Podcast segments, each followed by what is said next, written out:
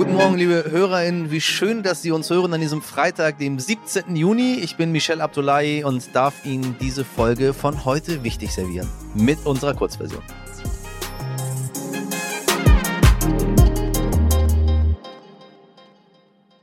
Zuerst für Sie das Wichtigste in aller Kürze. Wir bleiben erstmal bei dem französischen Präsidenten Emmanuel Macron. Er ist gemeinsam mit dem italienischen Ministerpräsidenten Mario Draghi, dem rumänischen Präsidenten Klaus Johannes und mit Bundeskanzler Olaf Scholz nach Kiew gefahren. Lange hatten wir uns gefragt, wann fährt Scholz endlich hin? Nun war es am Donnerstag soweit und gleich mehrfach gab es Luftalarm. Scholz hat unter anderem den Kiewer Stadtteil Irpin besichtigt, in dem ähnlich wie in Butscha zahllose ZivilistInnen getötet und hingerichtet wurden. Das verurteilte er und sagte, Russland treibt den Krieg mit größter Brutalität ohne Rücksicht auf Menschenleben voran und das ist das, was auch zu Ende gehen muss. Ansonsten hatten die Staatschefs mitgebracht, was erwartet worden war. Sie forderten den EU-Beitrittsstatus für die Ukraine und auch für die Republik Moldau. Über den Status der Ukraine berät sich heute auch die EU-Kommission. Bundeswirtschaftsminister Robert Habeck und die Bundesnetzagentur rufen zum Energie- und Gassparen auf. Russland reduziert aktuell die gelieferten Gasmengen über die Nord Stream Pipeline. Das liegt laut Russland an Reparaturarbeiten. Trotzdem ist die wichtigste Botschaft der Bundesnetzagentur, die Gasversorgung in Deutschland ist stabil. Und vielleicht haben Sie es gehört, im Juni wird in Deutschland der Pride Month gefeiert, insbesondere wichtig für die LGBTQ-Community und auch einfach eine schöne Gelegenheit, um die Vielfalt der Gesellschaft zu feiern. Nun ist die Situation für queere Menschen in Ländern wie Saudi-Arabien ziemlich anders. Dort haben lokale Medien gemeldet, dass Aufseher in Einkaufszentren Spielzeuge und Kinderkleidung in Regenbogenfarben beschlagnahmten. Die Begründung, diese könnten Homosexualität fördern und die guten Sitten gefährden. Also, so oft ich es nicht gut finde, wenn Regenbogenfarben als Promozweck missbraucht werden, das ist doch wirklich ganz, ganz großer Unsinn.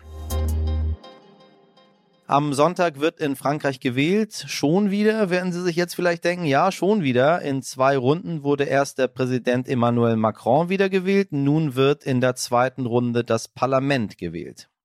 Dabei war die Wahl in der ersten Runde am Sonntag denkbar knapp. Macron und sein Ensemble erreichten 25,75 Prozent und ein neues Linksbündnis von Jean-Luc Mélenchon erreichte ganz dicht dahinter 25,66 Prozent, also ein wirklich, wirklich hauchdünner Abstand. Für heute wichtig beobachtet der Frankreich-Experte von RTL NTV Alexander Oetker diese zweite und letzte Runde. Lieber Alexander, was würde denn passieren, wenn Macron die Mehrheit im Parlament verliert? Ja, das wird ein knappes Rennen.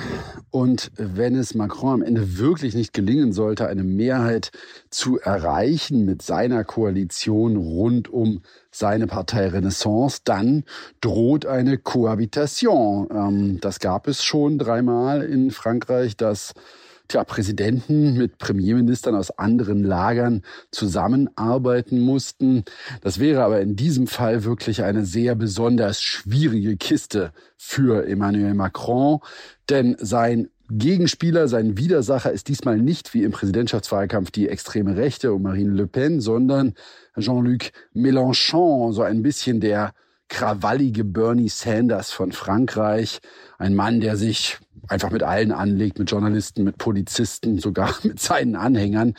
Und dieser Jean-Luc Mélenchon, der verfolgt wirklich ein, tja, Caviar gauche, ähm, Sozialismus, also mit einem sehr, sehr frühen Renteneintritt. Der will quasi alle Reformen von Macron zurückdrehen und er hat damit durchaus Erfolg, besonders bei sehr jungen Leuten, besonders in urbanen ähm, Gefilden, also in Paris und in den Vororten. Dort ist Mélenchon stark. Ähm, und unter einem Premierminister Mélenchon wage ich jetzt mal die Prognose, würde Macron also als Präsident gar keine Chance haben, irgendeine seiner Vorhaben umzusetzen. Und genau deshalb halte ich diesen Ausgang auch für wahnsinnig unwahrscheinlich. Danke dir, lieber Alexander Oetker. Und was am Sonntag bei der Wahl herauskommt, hören Sie spätestens am Montagmorgen natürlich bei uns, liebe HörerInnen, hier bei heute wichtig. Der Stern hat gefragt, 1023 Jugendliche haben geantwortet. In Zusammenarbeit mit dem renommierten Kölner Rheingold-Institut haben wir in der Stern Jugendstudie erhoben, was hat die Corona-Pandemie mit den leider lange vernachlässigten gemacht, den Jugendlichen.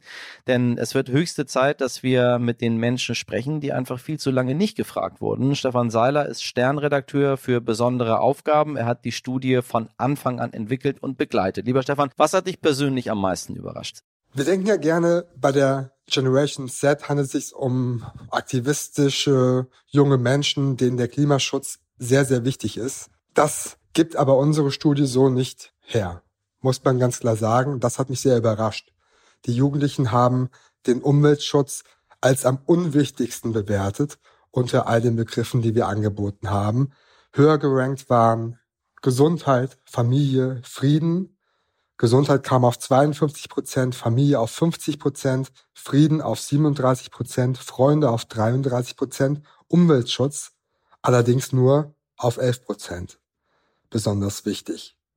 Das ist eine Zahl, die mich doch sehr überrascht hat. Ganz hinten in der Tabelle, da hätte ich mehr erwartet. Vielleicht ist das aber auch der aktuellen Situation geschuldet. Wir wissen ja, dass der Mensch sich primär nur um eine Krise kümmern kann und die anderen gerne ausblendet. Vor diesem Hintergrund kann es gut sein, dass sich diese Werte auch nochmal verändern werden, wenn der Krieg eines Tages vorbei ist und der Klimawandel nochmal stärker in den Mittelpunkt gerät. Apropos Krieg, auch das hat mich ein Stück weit überrascht. Viele Jugendlichen wollten in unseren Gesprächen, in den Interviews, die wir beziehungsweise die Wissenschaftlerinnen und Wissenschaftler von Rheingold mit den Jugendlichen geführt haben, gar nicht groß über den Krieg reden. Der Krieg war kein Thema. Sie wollten sich damit nicht beschäftigen. Und ein Zitat ist mir in Erinnerung. Ein Jugendlicher sagte, ja, das mit dem Krieg, das ist wirklich dramatisch, aber hey, bei mir ist der Abiball ausgefallen. Das ist auch schlimm. Vielen Dank, lieber Stefan, für diesen Einblick in die Jugendstudie. Nun, Zahlen, Daten, Fakten sind schön, aber natürlich wollen wir es genauso halten wie die Studie. Wir möchten mit den Jugendlichen selbst sprechen, nicht nur über sie. Damit geben wir uns bei diesem Podcast immer sehr große Mühe, egal bei welchem Thema. Deshalb habe ich mit Marie Schmidt gesprochen, 17 Jahre alt, Schülerin und Corona gebrandmarkt. Marie, hallo, ich grüße dich. Hi. So, erzähl mal, wie geht's dir nach zweieinhalb Jahren Pandemie? Ähm, ich muss sagen, ich, mir geht's momentan ganz gut, weil man momentan ähm, ja wieder mehr Freiheiten hat, weil es momentan lockerer ist. Aber irgendwie immer noch ein bisschen komisch. Wie sieht, wie sieht dein Alltag momentan aus? Kommst du wieder rein oder hat man irgendwie noch das Gefühl, die Pandemie ist immer noch da? Also ich muss sagen, ich finde, ich bin wieder ziemlich gut in meinem Alltag drin. Ich habe mir gegen Ende der Pandemie vorgenommen, dass ich meinen Alltag eben nicht die ganze Zeit sausen lasse und rumliege und darum klappt es gerade eigentlich ganz gut, zum Glück. Wie sah denn der Alltag aus in diesen zweieinhalb Jahren? Wahrscheinlich nicht wie heute. Auf gar keinen Fall. Also da wir Online-Unterricht hatten, ähm, war es eigentlich im Bett liegen bis kurz vor dem Unterricht, dann den Unterricht irgendwie machen, meistens dabei zocken oder irgendwas machen, sich ablenken lassen. Desto länger es ging mit dem Online-Unterricht, desto weniger Motivation hatte man. Und danach lag man ja auch eigentlich nur rum oder war spazieren. Ähm, viele Jugendliche, mit denen wir in der großen Jugendstudie gesprochen und zusammengearbeitet haben, ähm, haben gesagt, es war die schlimmste Zeit ihres Lebens, die Pandemie. Gab aber auch Stimmen, die gesagt haben, es war ein großer Glücksfall, weil sie neue Talente entdeckt haben, die sie vorher nicht kannten. Ähm, wie war es bei dir? Wie würdest du das rückblickend beschreiben? Rückblickend würde ich es aus mehreren Sichten beschreiben. Zum einen einmal kann ich das nachvollziehen, dass man viele Talente aus sich selber entdeckt. Ich habe zum Beispiel ähm, entdeckt, dass ich Reptilien total gerne mag. Ich habe jetzt eine Bartagamme seit der Pandemiezeit. Ähm, ich habe mehr an mir selber gearbeitet, vor allem auf der emotionalen Ebene. Das war eigentlich ganz gut, weil man die Zeit auch mal für sich hatte. Auf der anderen Seite muss man sagen, dass diese ständige Isolation keinem Menschen gut tun kann. Ich merke das jetzt schon, dass mir große Menschengruppen zu viel sind, dass ich überall ein bisschen mehr zurückgezogen bin, dass man sich total verändert hat über die Zeit. Und vor allem aus politischer Sicht ist die Zeit natürlich einfach schrecklich gewesen, weil man komplett vernachlässigt wurde.